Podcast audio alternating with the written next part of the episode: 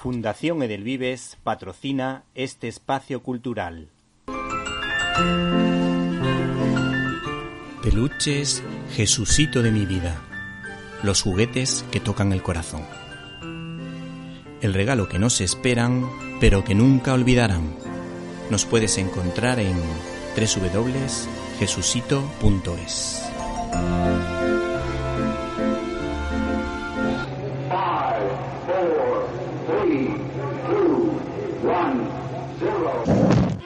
Disfruta con Víctor Alvarado y su equipo de lo mejor del cine, directo a las estrellas.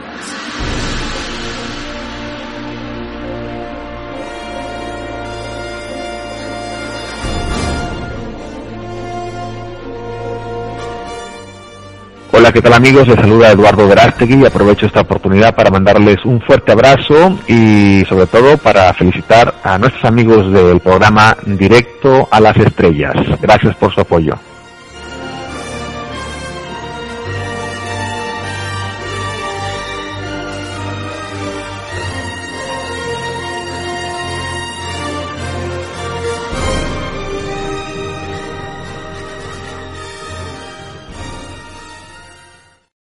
De niños aprendimos a ser pícaros y también en la infancia del mundo hizo su aparición la picaresca.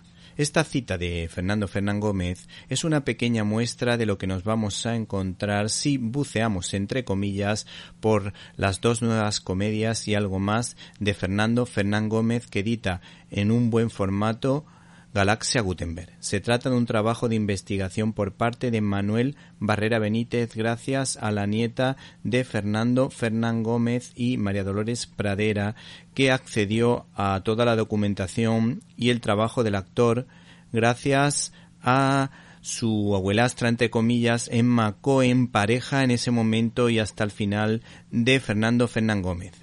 Ese gran actor, cineasta, director, guionista y prolífico escritor, ganador de todo lo ganable, Goya, Max, Nacional de Cine y de Teatro, que se encontraba subiendo la escalera de caracol de su casa.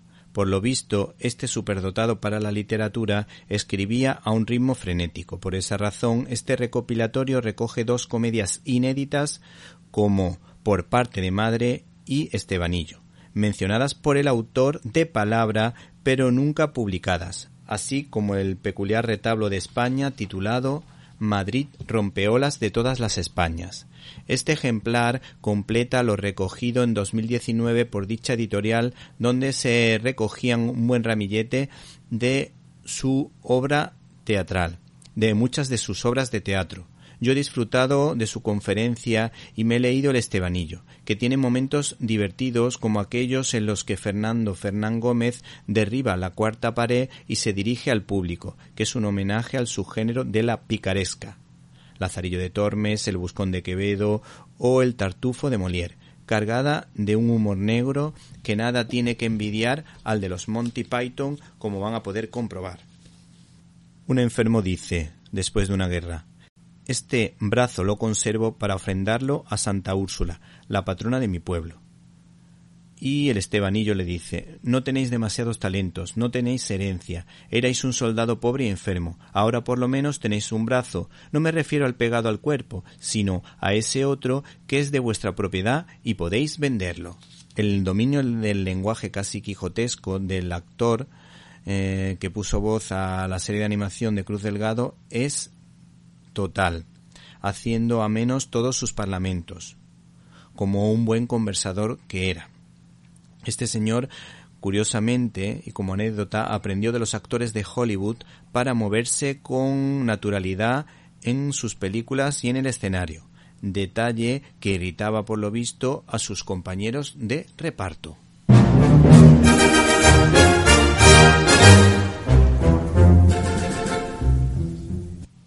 Bienvenidos a una nueva edición de Directo a las Estrellas, tu programa de cine.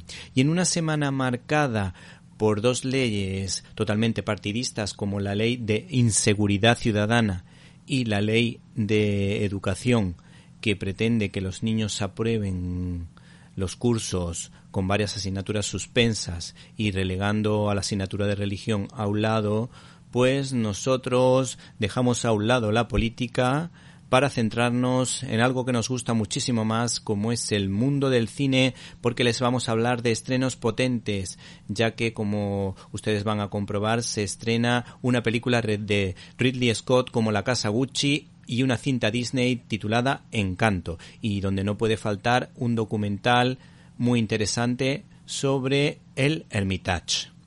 En Críticas en un Minuto analizaremos los pormenores de un peliculón, de un thriller que merece muchísimo la pena, que se titula Años de sequía. Y por supuesto no pueden perderse nuestras habituales secciones como María de Irene de Alba, la firma nostálgica de Volger y por supuesto a nuestro compañero y amigo Antonio Peláez con Z que nos tiene preparada alguna que otra sorpresa. Para comentarios, dudas y sugerencias puedes escribirnos a la dirección que ya sabes info arroba cinelibertad.com repito info arroba cinelibertad.com y si no pudiste escucharnos en directo y quieres hacerlo en diferido, puedes hacerlo a través de nuestro canal de iVox Cine y Libertad, donde puedes encontrar todos los contenidos relacionados con este programa. Así que te recordamos nuestro canal de iVox Cine y Libertad.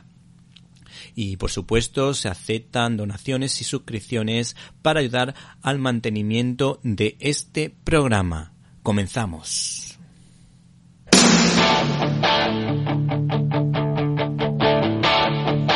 Got my first real six string. Bought it at the five and dime. Played it till my fingers bled. Was a summer La cartelera. Me and some guys from school had a band and we tried real hard.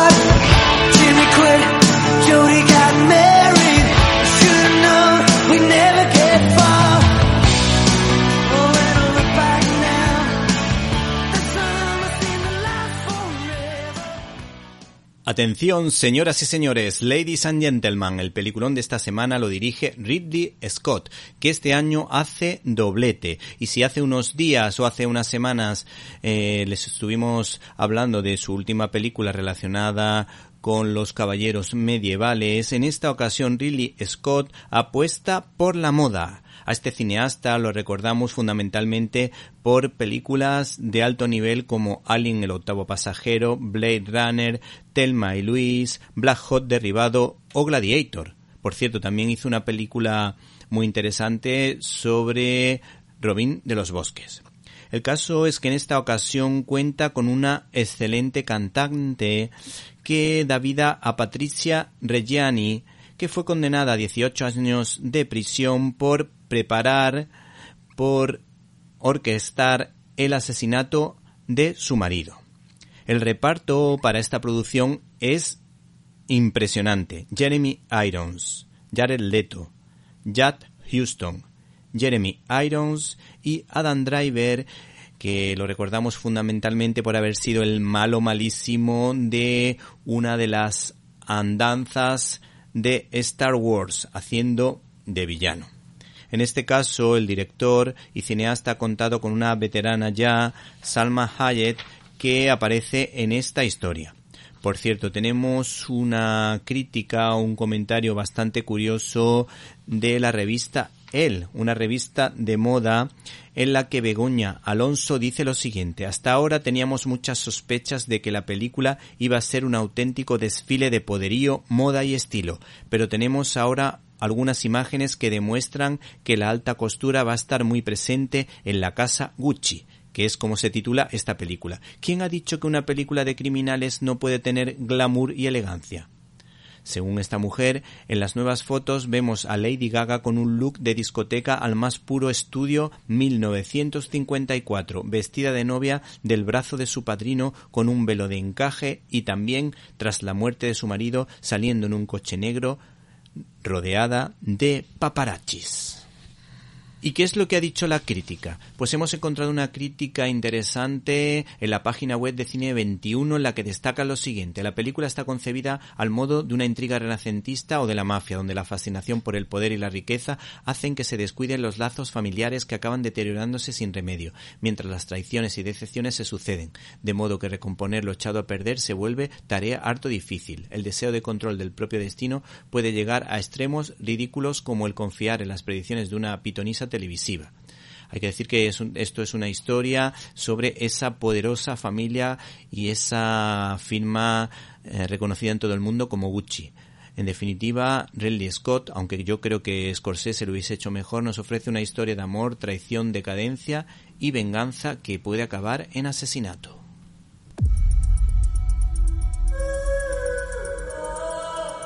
Era un apellido que sonaba tan apetitoso, tan seductor. Sinónimo de riqueza, de estilo, de poder. Pero su apellido también era una maldición. He sido un Gucci toda mi vida. Tu apellido está en los libros de historia. Paolo, eres un Gucci. Tienes que vestir como tal. Es chic.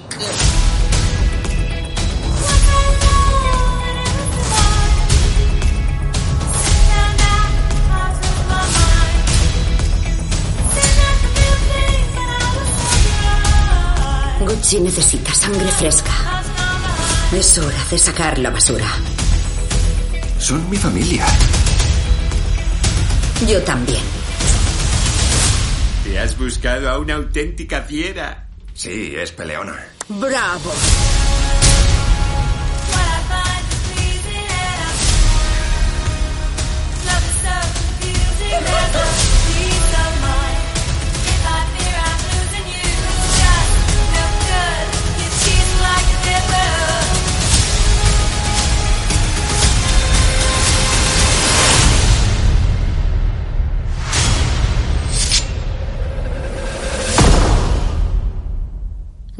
Considero una persona especialmente ética, pero soy justa.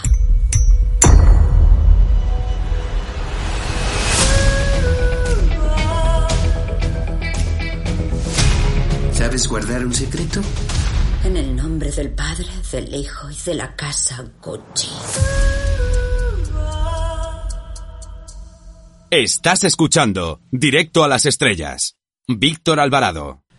Abuelos del mundo, nietos de esos abuelos, papás, preparen la billetera porque llega una cinta de Disney titulada Encanto. Cuenta la historia de una familia extraordinaria, los Madrigal, que viven escondidos en las montañas de Colombia en una casa mágica de un pueblo situado en un enclave mm, llamado Encanto. Hay que decir que esta producción ha sido realizada por Jared Bass y Byron Howard que ya habían colaborado en una película provida, una película muy familiar como Zootrópolis. Y por lo visto pues han creado un diseño que de alguna manera recuerda a Coco, claro, pero en versión mexicana. Por cierto, eh, las canciones son de gran belleza y están compuestas por Jemen Franco y sobre todo por Lin Manuel Miranda, que es un experto en musicales eh, de corte latino, eh, de corte hispanoamericano y que tiene mucho éxito en Estados Unidos, aunque aquí hace unos meses hablamos de In the Heights, ese musical que desde luego aquí en España no cautivó al público español. ¿Y qué es lo que ha dicho la crítica de esta película? Pues hemos encontrado una simpática crítica en la página web de Cine 21 en la que dice lo siguiente. Aquello de que Spider-Man, de que todo gran don conlleva una gran responsabilidad, Aquí en este caso sería la falta de un don conlleva una gran responsabilidad porque toca descubrir que a las personas hay que quererlas tal y como son. Y la verdad es que este razonamiento nos parece muy acertado. Por otra parte, tenemos las declaraciones del equipo de producción. Concretamente, Byron Howard, codirector de Encanto, destaca lo siguiente. La magia ocurre en estos lugares y siempre ha sido así, pero no magia europea, ni magos ni varitas. Es la magia ligada a la emoción y parte de una tradición llamada realismo mágico. Por otra parte, Jared Bush destaca lo siguiente. Desde el principio supimos que queríamos contar una historia sobre una gran familia extendida en cuanto a percepción y perspectiva gran parte de América Latina es una combinación de herencia indígena, africana y europea, y Colombia es considerada una encrucijada de América Latina. También debería verse así en pantalla. Por último, eh, hemos encontrado un comentario bastante interesante que nos puede hacer una idea de por dónde van los tiros en el mundo Disney. Está claro que en Disney cada vez creen más en un mundo globalizado, donde hay que prestar atención a distintos entornos culturales para darles algo en lo que se reconozcan. China ha sido mimada con Mulan y Raya y El último dragón. E Iberoamérica y más concretamente México ha tenido una película vía Pixar, Coco. Ahora le toca el turno a Colombia a la hora de trazar un relato donde el marco de la familia resulta esencial. Bueno, pues hay que decir que estas son las claves para poder entender por qué Disney se ha centrado en encontrar una historia tan distinta a lo que nos tiene acostumbrado. Abrimos nuestro canal habitual de comunicación invitándoles a que entren en Facebook con el nombre Víctor Alvarado, guion directo a las estrellas. Esperamos su comentario. Arroba Cine Libertad es nuestra cuenta de Twitter. Para escuchar tus agudos comentarios te esperamos en arroba Cine Libertad.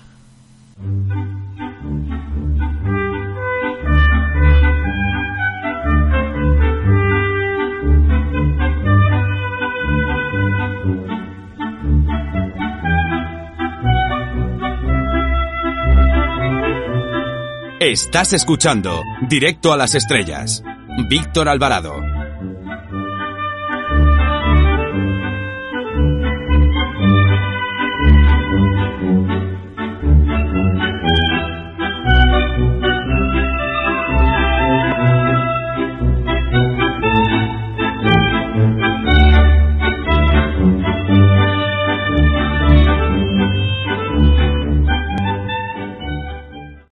Y antes de dar paso al último de los estrenos seleccionados, nos gustaría recordarte otros títulos que puedes ver en tu localidad si es que tienes la rara suerte de que se estrenen. Pues ya sabes que lo que se estrena en Madrid y Barcelona puede que no se estrene ni en Ronda ni en Badalona y eso es lo que le puede pasar a la cinta de cuota española de Manuel Martín Cuenca, un director potente aquí en España y en una película como La hija, protagonizada por Javier Gutiérrez y Patricia López Arnaiz. Esta película cuenta la historia de Irene, una joven de 15 años embarazada que acaba de escaparse de un centro de menores. Javier, su tutor, está dispuesto a ayudarla, pero a cambio ella tendrá que seguir sus reglas. Por otra parte, también se estrena una película pequeña que desde luego no tendrá mucho recorrido porque tiene que enfrentarse a Disney, pero esta pequeña película tiene un título bastante simpático, Ratones y Zorros, una amistad de otro mundo, que es una coproducción de un montón de países. Eslovaquia, Francia, Polonia y República Checa son las personas, o mejor dicho, los países, perdón, que sirven para apoyar esta película de Jan Bubenicek y Denisa Grimova.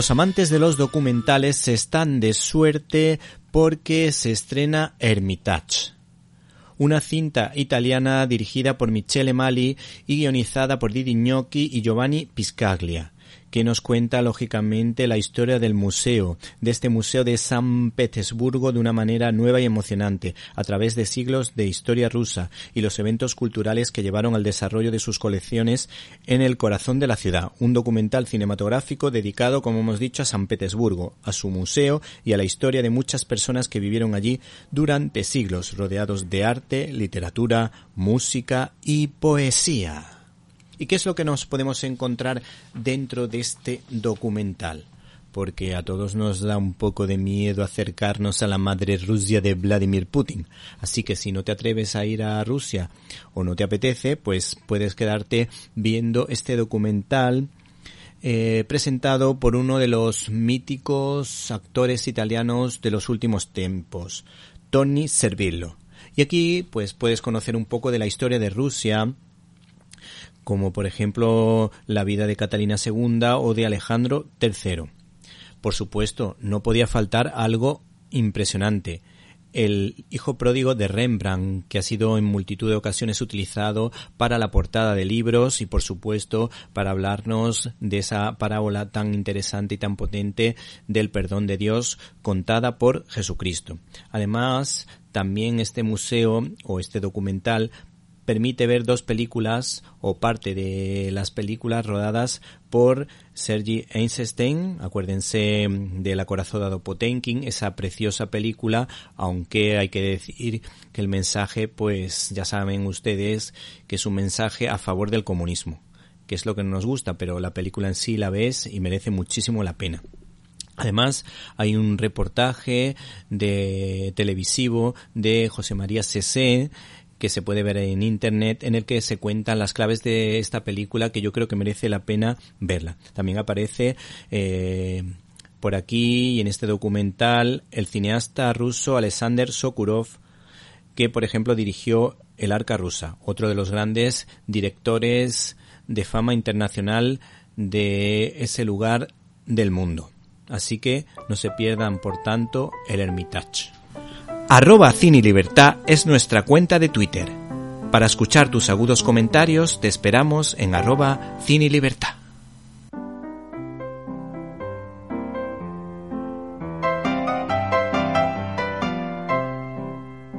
Críticas en un minuto. Estás escuchando Directo a las Estrellas. Víctor Alvarado.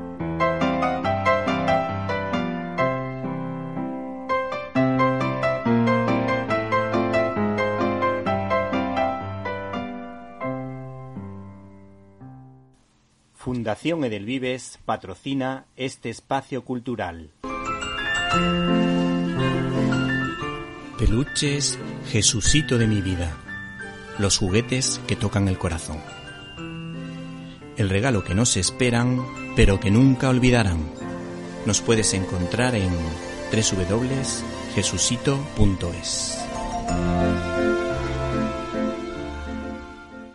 Hola amigos y oyentes, oyentes y amigos de Directo a las Estrellas, en esta ocasión desde el canal de iVox Cine y Libertad, al que puedes suscribirte o apoyar económicamente, nosotros te recomendamos un thriller fabuloso, Años de Sequía. No suele ser habitual que el cine australiano entre con fuerza en la cartelera, a excepción lógicamente del cineasta Peter Weir, autor de Master and Commander y el show de Truman, o el actor y director Mel Gibson, recordado por La Pasión, Apocalipto o Hasta el último hombre. Sin embargo, Años de sequía se presenta como un potente thriller que se apoya en el actor Eric Bana como principal exponente, asociado a la película Múnich y al personaje de Héctor enfrentándose a Aquiles en Troya. ¿Se acuerdan ustedes de ese grito de Brad Pitt?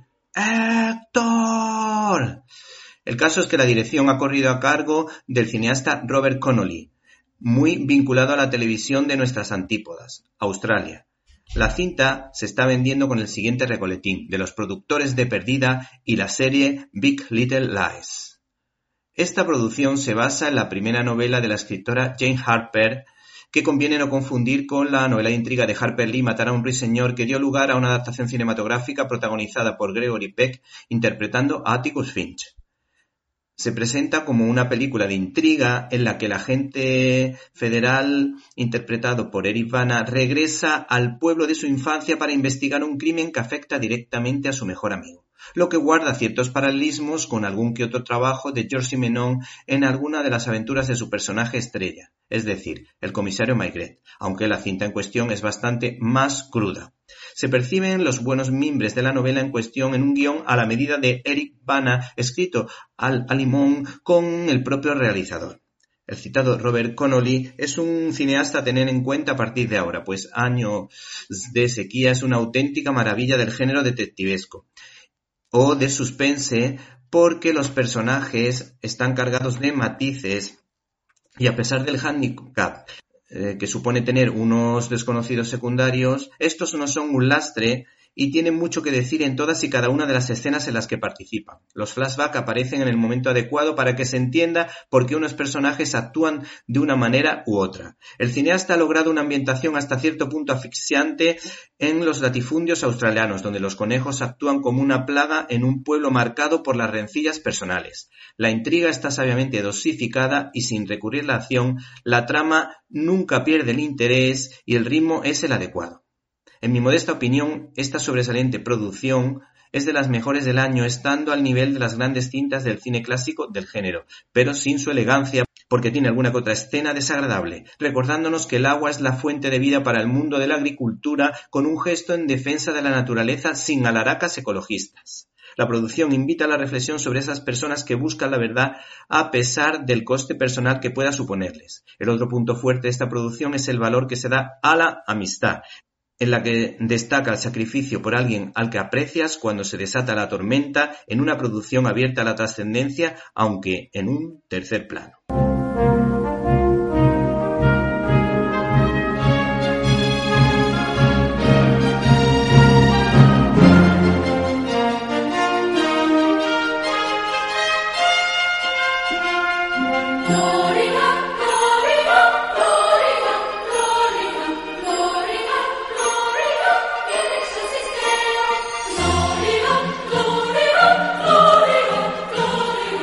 Storyboard.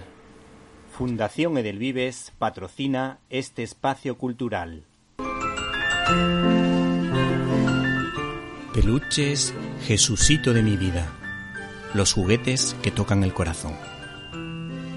El regalo que no se esperan, pero que nunca olvidarán. Nos puedes encontrar en www.jesucito.es. Hola, me llamo Inigo Montoya. Tú mataste a mi padre. Prepárate a morir. Estás escuchando el directo a las estrellas con Víctor Alvarado. Cuando uno decide recorrer el camino de Mandalor, es a la vez cazador y presa. ¿Cómo se puede ser un cobarde si se elige este modo de vida? La frase de la armera tipo Terminator define a la perfección las cualidades de un cazarrecompensas transformado en su encuentro con Baby Yoda, o mejor dicho, un bebé de la especie del maestro, es decir, de un villano convertido en héroe.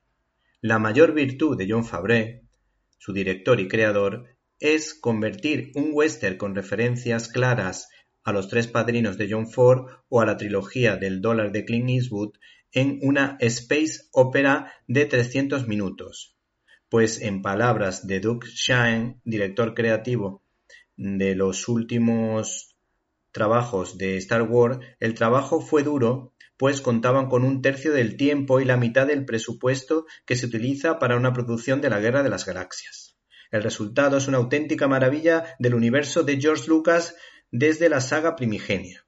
Esta serie de Disney ha tenido en cuenta el corazón y la mente de George Lucas admirador de la cultura japonesa por sus guiños a Los siete samuráis de Akira Kurosawa y al Lobo solitario de Kazuo Koike y Koseki Kojima. El caso es que la editorial Planeta nos ofrece The Mandalorian, el arte de Star Wars, que demuestra el mimo y el cuidado que han tenido para hacer esta serie que tiene en cuenta el más mínimo detalle, con una fotografía impecable y unos storyboards de gran nivel, que son una de las señales de identidad de los créditos de esta serie, El Mandaloriano. Una auténtica maravilla a nivel artístico. Fundación Edelvives patrocina este espacio cultural. Peluches, Jesucito de mi vida. Los juguetes que tocan el corazón. El regalo que no se esperan, pero que nunca olvidarán. Nos puedes encontrar en www.jesucito.es. Hola, me llamo Inigo Montoya. Tú mataste a mi padre. Prepárate a morir. Estás escuchando el directo a las estrellas con Víctor Alvarado. El Papa Benedicto XVI dijo lo siguiente sobre el libro del Apocalipsis. Este libro debe entenderse en el contexto de la experiencia dramática de las siete iglesias de Asia que hacía referencia a las persecuciones religiosas en esa zona del mundo. El riesgo de adaptar al cómic un texto bíblico de semejantes características, como es el caso de Apocalipsis, el libro de las revelaciones de San Juan, editado en este caso por el sello Bonelli barra Panini, es que se interprete como una alegoría fantástica quitándole el lado religioso o espiritual. Sin embargo, el artista Conrado Roy y muy especialmente Alfredo Castelli han tenido presente la dimensión religiosa del apóstol Juan y sus discípulos que siguieron fielmente las enseñanzas de Jesús de Nazaret. Y una prueba de ello es que este guionista se ha empapado de los textos y reflexiones del Papa Benedicto XVI, toda una garantía de fidelidad evangélica para la escritura del guion de un texto del Nuevo Testamento. Este cómic es muy especial porque nos ofrece un glosario con todas las alegorías de San Juan para que se comprenda el significado de este texto de un autor como precisamente San Juan, al que se le representa como un águila por sus altos vuelos. Por ejemplo, se descubre el misterio de los sellos de este texto o vemos a una misteriosa mujer que representa a la Virgen María. Aunque el punto más interesante es el capítulo dedicado a los cuatro jinetes del Apocalipsis y en el que se explica que uno de ellos hace referencia a Jesucristo, concretamente el del caballo blanco, mientras que los otros tres son bastante terribles como el hambre, la muerte y la peste. Hay que decir que este caballo blanco lógicamente sale victorioso frente a los males del mundo, frente al triple seis, es decir, el mal de los males, el malo malísimo, el diablo. Y es que otra de las curiosidades de este ejemplar es que nos explica las claves de la cábala judía, pues la numerología es necesaria para entender algunos pasajes bíblicos, como por ejemplo los siguientes. El 3 significa tres veces santo, el 144 la perfección extrema, el doce parte de tres por cuatro, que representa a los puntos cardinales y que hace referencia a la perfección, es decir, las doce tribus de Israel, los doce apóstoles o las doce puertas de Jerusalén.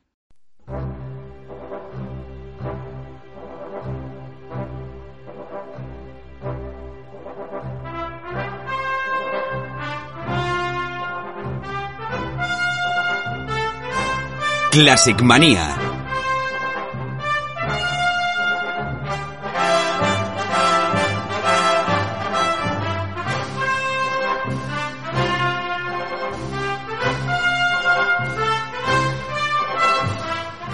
Hola Irene, ¿cómo estás? Hola Víctor, yo muy bien, ¿y tú qué tal? Yo estoy bien, pero tú tienes una cara del libro de la ciudad de la alegría de Dominique Lapierre. Sí, pues tú tienes la cara del libro del camino de Delibes. Sí, es que hoy vamos a hablar de la película de François Truffaut Fahrenheit 451, una de las historias más poéticas de la historia del cine. Para mí, que soy amante de los libros, esta es una de las mejores películas que he visto. Una cinta que sirve para reflexionar sobre la soledad y que es una crítica a los gobiernos totalitarios que queman los libros porque no quieren que el pueblo piense por sí mismo, ya que el conocimiento genera ansia de libertad. Por cierto, esta cinta se basa en una novela de Ray Bradbury, que muchos han considerado un alegato post-orwelliano de un liberalismo rabioso. Y yo te iba a comentar, te iba a sugerir si nos querías eh, decir o simplemente comentar, y valga la redundancia, qué dijo el crítico de cine Eduardo Torres Dulce sobre esta película. Pues sí, te voy a comentar, pero hay que estar atentos porque es largo aunque merece la pena.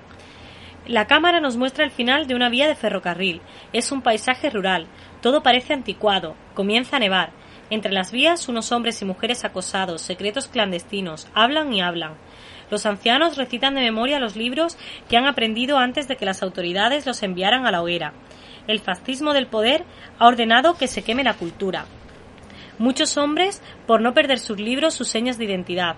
Ahora, unido de rebeldes a los que el poder no ha descubierto, hacen testamento de su cultura, un legado de libros que aman. Han cambiado sus nombres por el de Oliver Twist, El Quijote o Madame Bovary. La verdad es que este crítico de cine describe el final del largometraje fabulosamente, y es que Truffaut es uno de los directores más interesantes de Europa.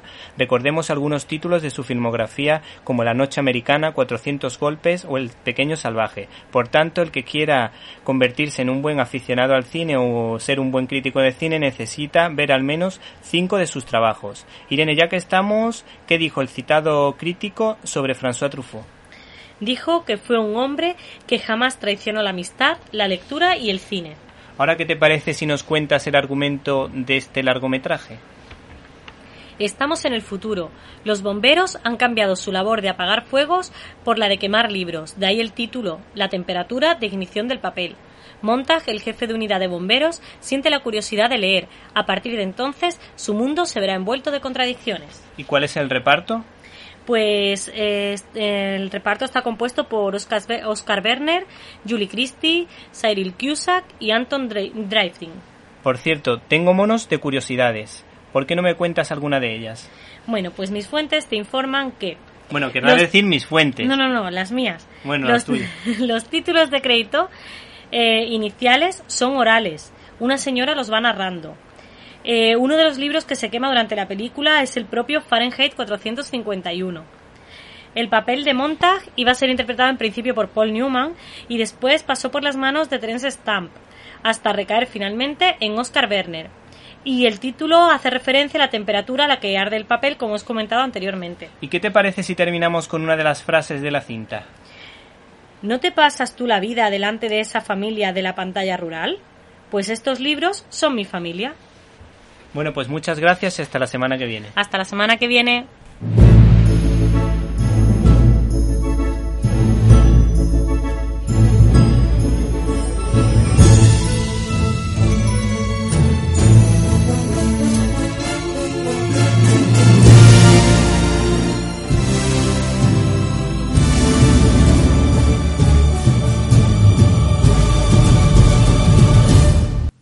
Le llaman Volger y con un chasquido te traslada en su DeLorean de regreso al futuro a un momento bonito de tu infancia. Bienvenidos, niños perdidos. Durante los próximos minutos está prohibido crecer.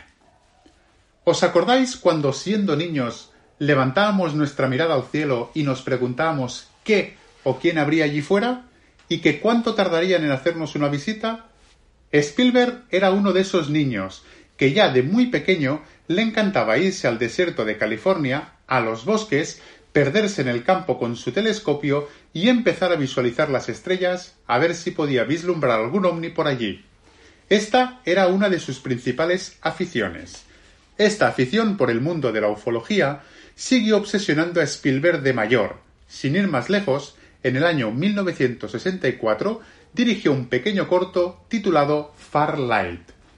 Podría decirse que este corto fue la base y el germen de encuentros en la tercera fase. Para poneros en situación, todo el tema ovni y los extraterrestres es algo que obsesiona a Estados Unidos. Tal es así que el género de la ciencia ficción ha trufado el cine de una extensísima variedad de títulos tratando el tema de invasiones procedentes de otros planetas como eje central. Pero pocas veces se había tratado el tema desde un punto de vista riguroso dentro de los parámetros del propio género y con la intención de ser lo más serio posible. Tampoco se había conseguido un título donde el contacto con los extraterrestres fuese tan real y sobre todo tan pacífico. Casi siempre era desde una perspectiva invasiva, agresiva y sobre todo muy destructiva. Después de dejar al mundo entero boquiabierto con tiburón,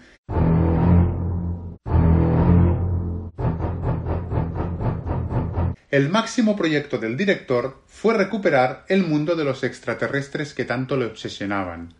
Aún así, los miedos eran más que patentes, pues a pesar del rotundo éxito que fue la película del escualo asesino, conseguir otro taquillazo parecía casi imposible.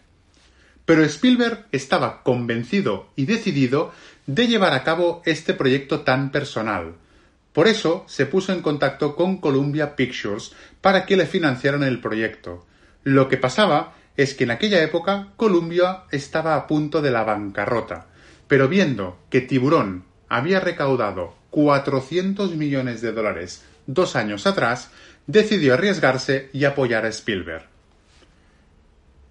Al principio, el guion de la película fue escrito por Paul Schrader, guionista de grandes obras de arte como por ejemplo Taxi Driver. Pero el guion era tan sombrío y se alejaba tanto de lo que quería Spielberg que éste decidió prescindir de Schroeder y escribir él mismo el guion. Aquí lo que se trataba era de colocar a un ser anónimo en una situación extraordinaria mientras una serie de sucesos fantásticos iban aconteciendo hasta lograr un encuentro final y conciliador entre dos especies completamente diferentes. La película se puede dividir en tres partes muy diferenciadas entre ellas como si de un viaje se tratase. La primera parte es el avistamiento del ovni. Durante esta primera parte, los personajes irán encontrándose ante circunstancias que chocan con algo totalmente increíble. Esta parte sirve para mezclar lo real y lo imaginario y nos vamos a encontrar con tres historias completamente opuestas pero que acabarán formando un todo al final de la película. Lógicamente, lo que representa la parte fantástica será lo que llame más la atención y lo que prime por encima de todo, pues Spielberg sabe jugar como nadie con el suspense y la fascinación. A pesar de tener el drama como telón de fondo, lo que prima por encima de todo es la parte de la ciencia ficción pura y dura. Aquí es donde Spielberg juega sobre seguro pues domina el terreno a la perfección, pero siempre desde un anonimato por parte del elemento fantástico, o en el caso de Tiburón, el monstruo. Una forma de mantener la atención del espectador y exigirle su paciencia el máximo posible. Lo sobrenatural siempre juega en el campo de la subjetividad. Todas y cada una de las escenas donde los extraterrestres tienen presencia, siempre los intuimos, nunca los vemos y los intuimos a través de las expresiones faciales de los humanos. La segunda parte de la película es el eje fundamental que sirve como puente entre la fe y la realidad. Por un lado, tenemos el lado científico que recurre a una posibilidad de contacto. En esta parte es donde aparecen las cinco notas más míticas del cine. John Williams creó una partitura icónica y que pasará a los anales de la historia.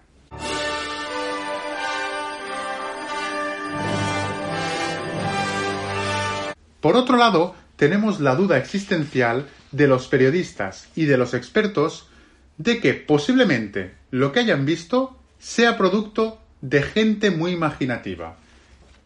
Esto es la típica creencia versus escepticismo, la lucha más antigua del mundo. A partir de estos instantes, la película se centra en un thriller conspiranoico típico de los años 60 o 70. Por último, la tercera y última parte es la traca final. Es el momento más esperado sin saber si el encuentro con los extraterrestres será amistoso o de lo contrario será una destrucción masiva. Es en esta parte donde Spielberg nos enseña lo que para él debería ser un contacto entre especies de distintos planetas. Los efectos especiales empleados aquí son increíbles, y lo que crea John Williams es pura poesía, ya que es gracias a la música que llegan al entendimiento. Esta parte es el culmen para cualquiera que sienta admiración por el campo de la ciencia ficción y crea la ufología. El clímax final sirve como preámbulo para un contacto final, el viaje hacia lo desconocido. Y ahora vamos a la sección que más os gusta, curiosidades. Como primera curiosidad tenemos que la película contó con un presupuesto de 20 millones de dólares y fue un éxito tanto de crítica como de taquilla, recaudando un total de 300 millones. Fue nominada a ocho Oscars, pero tuvo la mala suerte de competir ese mismo año con Star Wars Episodio 4 Una nueva esperanza, así que únicamente consiguió ganar el Oscar a la mejor fotografía. Como segunda curiosidad, tenemos que en la escena en la que aparece por primera vez la nave principal, podemos ver al androide R2D2 de Star Wars. Este lo podemos ver en una de las secciones de la nave.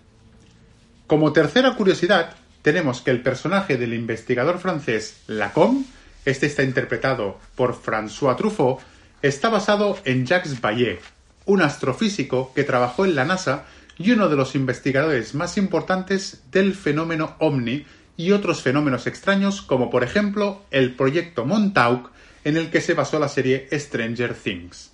Vallée trabajó además como asesor de la película para Spielberg. Como cuarta curiosidad, tenemos que el personaje principal de la película es Roy Neri. Spielberg le ofreció el papel a Steve McQueen, pero el actor lo rechazó porque dijo que no era capaz de llorar delante de la cámara cuando se le requería hacerlo. Spielberg ofreció el papel a otros actores como Jack Nicholson, Jim Hackman, Dustin Hoffman o incluso Al Pacino. Todos estos actores rechazaron el papel. Por eso mismo, Spielberg recurrió a un amigo suyo. Este era Richard Dreyfuss, con el que había trabajado anteriormente en Tiburón. Como quinta curiosidad, os voy a responder a esta pregunta que a lo mejor muchos de vosotros os habéis realizado, y es que, ¿qué significa eso de tercera fase? Esto es porque Spielberg basó la idea del título en las investigaciones del doctor Alan Hynek. Según este investigador, un encuentro en la primera fase es ver un ovni en el cielo. Cuando el encuentro es en segunda fase, significa que hay una evidencia física de la existencia de un alienígena. Y el encuentro en la tercera fase es el contacto directo con vida extraterrestre. De ahí se sacó el título de la película de Steven Spielberg. Esta película es un espectáculo de primera orden para el espectador más complaciente y un tema para meditar para el cinéfilo más exigente. Es una película de sentimientos, pero nunca cayendo en la sensiblería, junto con otra obra maestra del siempre increíble John Williams y una fotografía impresionante llevado a cabo por Vilmos Sigmund. Esta fue su segunda y última participación con Spielberg. Encuentros en la tercera fase es la obra total y absoluta sobre la ufología y los encuentros extraterrestres. La mayor y perfecta muestra sobre la ufología desde la visión más rigurosa posible. Nunca ha habido una película mejor al respecto. Spielberg ofreció una obra maestra absoluta y sin paliativos. Una película que ha de ser increíble verla en la gran pantalla y que podéis actualmente disfrutar en Filming. Sin más, me despido, espero que os haya gustado esta recomendación y nos vemos el mes que viene en la segunda estrella a la derecha, todo recto hasta el amanecer. Estás escuchando Directo a las Estrellas. Víctor Alvarado. Ahora si les parece conectamos con el planeta Radiocine para ver qué nos tiene preparado nuestro compañero, nuestra antena de plata, nuestro gran sabio del cine. Hola Antonio Peláez con Z, ¿estás por ahí? Qué fuerte me parece.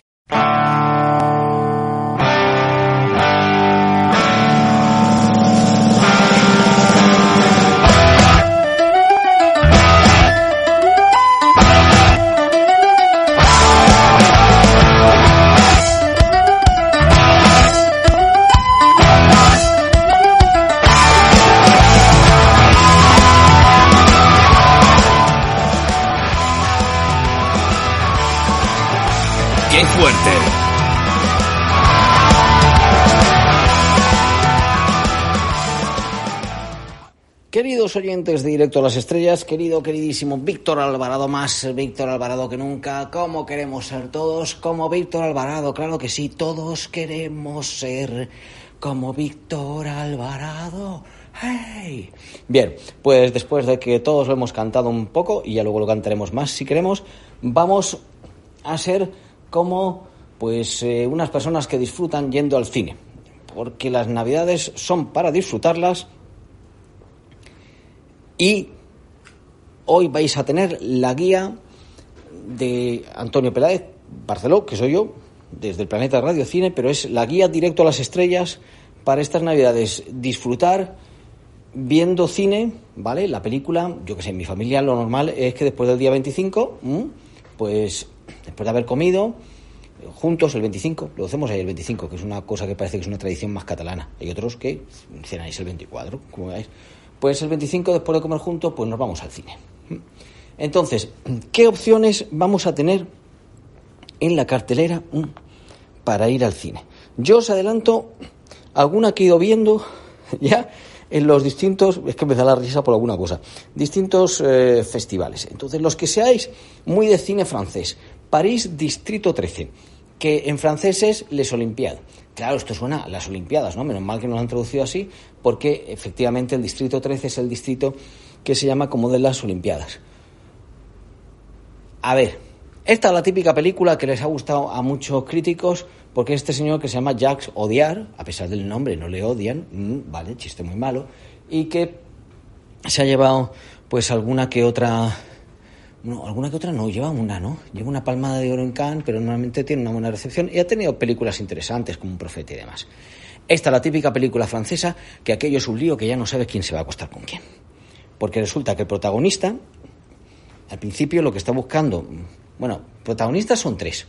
Uno de los protagonistas busca casa y entonces se encuentra con que esta chica le ofrece compartir casa y en principio no querían nada, pero luego tienen lío, pero en realidad tenemos lío, pues porque mira, que no tenemos otra cosa que hacer que acostarnos juntos, pero luego, entonces, claro, yo que no me iba a enamorar, me enamoro un poco de ti, pero tú te vas, te lías con la otra de la que con la que estás montando, tú eras profesor, pero lo has dejado y estás montando una oficina de, bueno, de venta de casas y demás que da más dinero y todo esto, te lías con aquella otra, pero no te lías porque resulta que aquella otra luego termina eh, liándose con una señora que lo que hace es pues eh, desnudarse por internet. ¿Os habéis enterado? Yo creo que me enteré, pero aquello era como yo ya no sé con quién estar, ¿no? Una inquietud que tenían los personajes, que aquello era un lío que dices, pero bueno, ¿y esta historia en el fondo de qué va? ¿Qué es lo que busca cada uno? Porque yo sé lo que termina aquí acostándose unos con otros y demás y tal, pero ¿qué es lo que hay dentro? Pues no, hay poca cosa. Esta la estrenan el día 22, ¿vale? Justo para Navidad. Película así como muy, muy navideña. Tenemos luego que viene una nueva de Matrix, que Matrix ya sabéis que son estos, si esto era un lío, yo de Matrix ni os cuento, porque esto se llama Matrix Resurrections. O sea, que 30 años después de Matrix pues que si el mundo es real, el mundo no es real, eh, te toma la píldora roja, la píldora azul, yo siempre pensaba, a mí lo que me gusta son las juanolas, que no son ni rojas ni azules, son negras. Bueno, pues esa es otra que tenemos por ahí. Tenemos bastante películas de buenas intenciones españolas, ¿eh? Por cierto, lo que yo luego es, iré es a la, a la importante, esa iré para, para el final. Pero hay una que se llama El Refugio, que trata sobre, pues como un actor bueno, tiene una pinta así.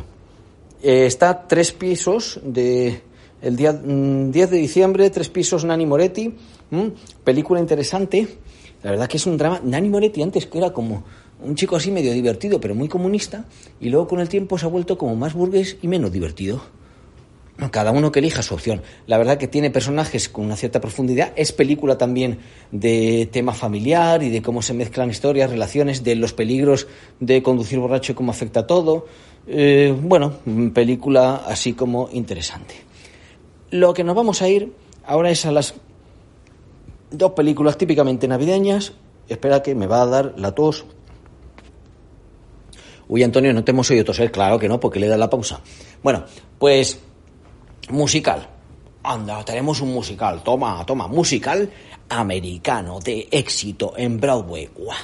Musical americano de éxito en Broadway. Esa es la peli que hay que ir en Navidades a ver de cabeza. Musical americano de éxito en Broadway sobre los suicidios juveniles. Uy, uy, uy. A ver, a mí me gustó un montón. Dear Evan Hansen, querido Evan Hansen. Y claro, es que aquí hay gente que. Vamos, aquí os estoy hablando desde Toronto, donde estoy provisionalmente, cubriendo información para Directo a las Estrellas, entre otras cosas, por supuesto. Eh, quienes lo han comparado con el musical de Broadway dicen que el musical de Broadway es mejor. Bueno, chicos, claro, que tenemos un nivel, un acceso a unas ciertas cosas que es que, eh, no sé, esto es como cuando pusieron la película, pues si yo me pongo a decir, no, cuando proyectaron la película en Cannes, la proyección era mejor, ¿eh? La película, eh, querido Van Hansen, es un peliculón con unas canciones, unas cosas. Hombre, el protagonista a lo mejor ya no da la sensación de que tiene 16, 17 años, ¿vale?